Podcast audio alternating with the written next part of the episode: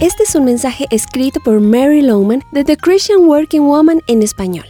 Si pudieras medir tu gozo, ¿cuán gozoso crees que eres? Si pudieras ponerle un puntaje, ¿cuál sería el tuyo? ¿Has sentido alegría recientemente? No hay manera de medirlo, pero sí sabes cuándo lo pierdes, ¿verdad? Entonces te pregunto, ¿qué te roba el gozo? En la Biblia, Gálatas 5:22 dice que el gozo es una evidencia llamada fruto del Espíritu Santo. Así que, como seguidores de Jesús, el gozo debe ser nuestra marca, pero son demasiadas las veces que este sentimiento parece evadirnos.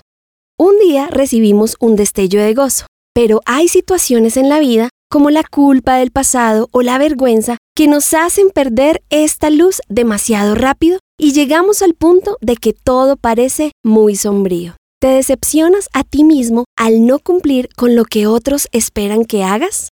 La buena noticia es que Jesús no va detrás de ti haciendo una lista de tus fallas. Él desea que no vivas atado a tu pasado, más bien que seas libre de la culpa de los pecados que Dios ya te perdonó. Me gusta mucho lo que leemos en la Biblia en Isaías 61.7. Dice, en vez de su vergüenza, mi pueblo recibirá doble porción. En vez de deshonra, se regocijará en su herencia. Y así en su tierra recibirá doble herencia, y su alegría será eterna.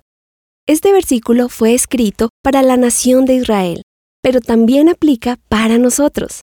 Jesús, además de ser tu Salvador, es tu amigo y quiere darte una doble porción de su gracia reemplazando la infelicidad y la vergüenza que llevas con un gozo inigualable.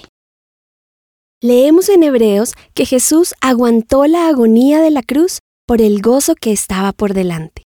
Él soportó la culpa, la asumió para que tú, como su hijo, pudieras desechar la vergüenza que roba tu gozo. ¿Y entonces qué puedes hacer?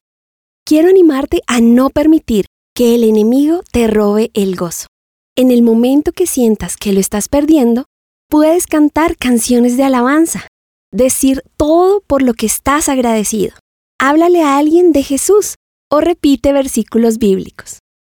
Párate contra el enemigo y por la fe resiste. Frente a la alabanza, Él se da por vencido.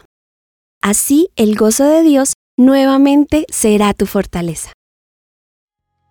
Encontrarás copias de este devocional en la página web de christianworkingwoman.org y en español por su presencia radio.com.